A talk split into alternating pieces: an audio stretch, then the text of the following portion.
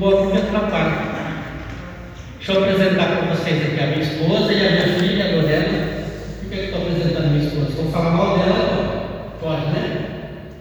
A minha esposa é assim, ó. Se eu precisar dela urgentemente mandar um áudio para ela de manhã, ela vai visualizar meio-dia ou à noite.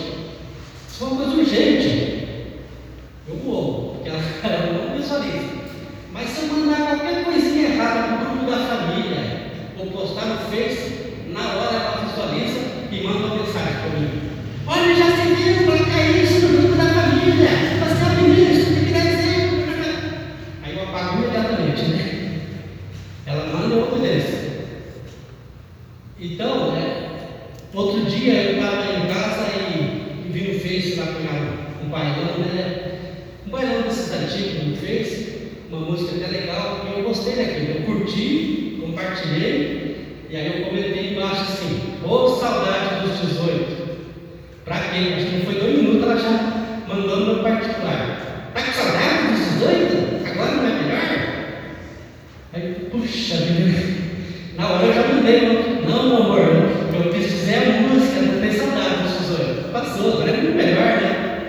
E realmente, agora é melhor, né? agora tenho a filha, eu tenho ela, nós temos uma vida diferente, né? Os 18 anos foi bom, mas já passou, passou, ficou lá atrás. Olha que interessante, a gente é muito parecido com esse povo, o povo da antiga aliança, né? Deus vai, liberta esse povo da escravidão no Egito, põe Moisés à frente, e na metade do caminho eles começam a reclamar. Ah, mas lá no Egito que era bom, lá tinha carne com cebola. Ué, Deus tirou eles lá, eles apanhavam, eram judiados, os filhos eram mortos. Né? E, e quando está na metade do caminho da libertação, eles começam a murmurar, reclamar, olhar para trás. E Deus é tão bom que manda para eles pão do céu, as codornas né, para eles comer carne, até fazer toda aquela travessia e chegar à terra prometida. O Deus nosso ele é muito bom, ele é misericordioso. Ele vem.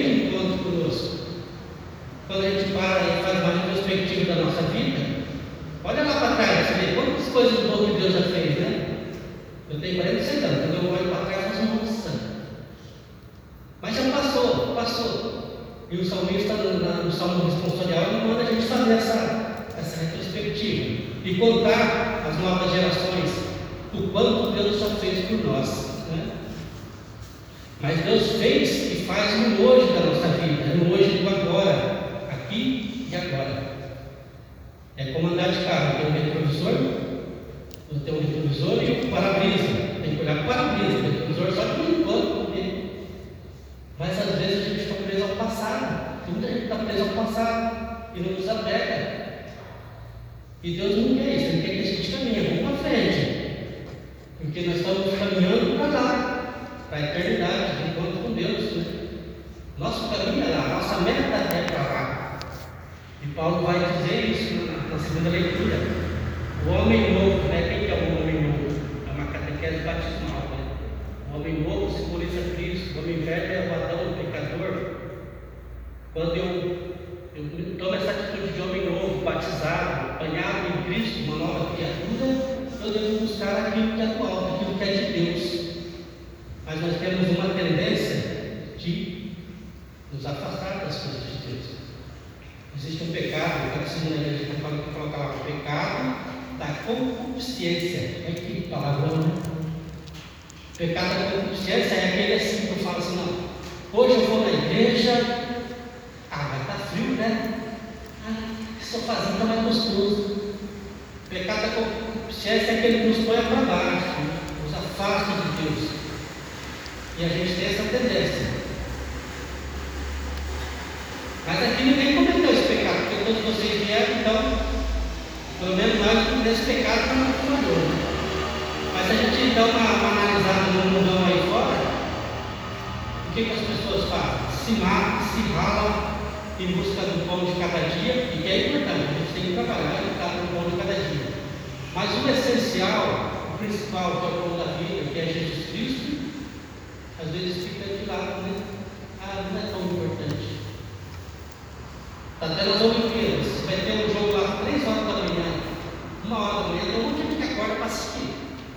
Agora convida para ir lá fazer a adoração três horas da manhã, né?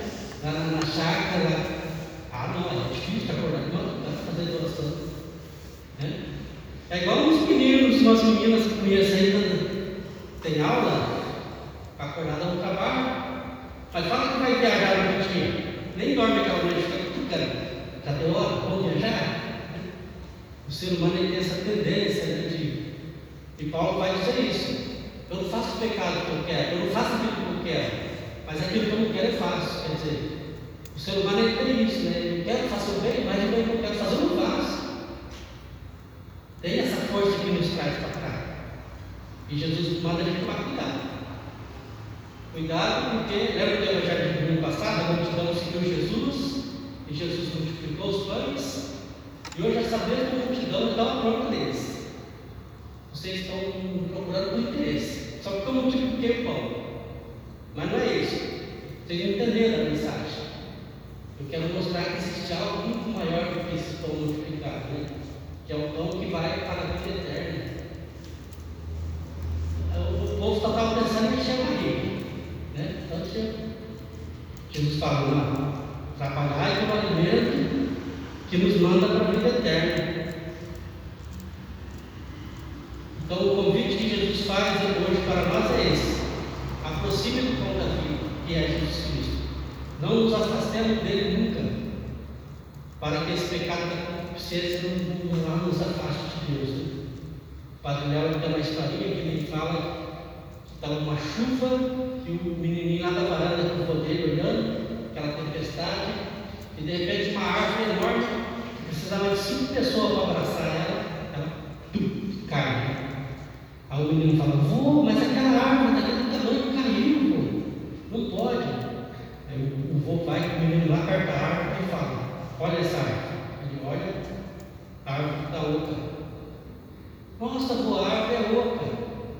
Então, só tinha casca, né? Aí ele olha a mãe do bambu e fala, mas vô, o bambu também é oco. Ele falou, então, aí está a primeira lição. O bambu é oco, mas ele quer que sabe que é oco. E quando vem o vendaval, a tempestade, ele se inclina, né? A árvore não, a árvore toda arrogante, toda estufada, mas cada oco por dentro. E Santo Agostinho tem uma frase que diz assim, o ser humano ele cai dentro dele um outro cavalo. Nós temos dentro de nós esse outro cavalo que só Deus preenche.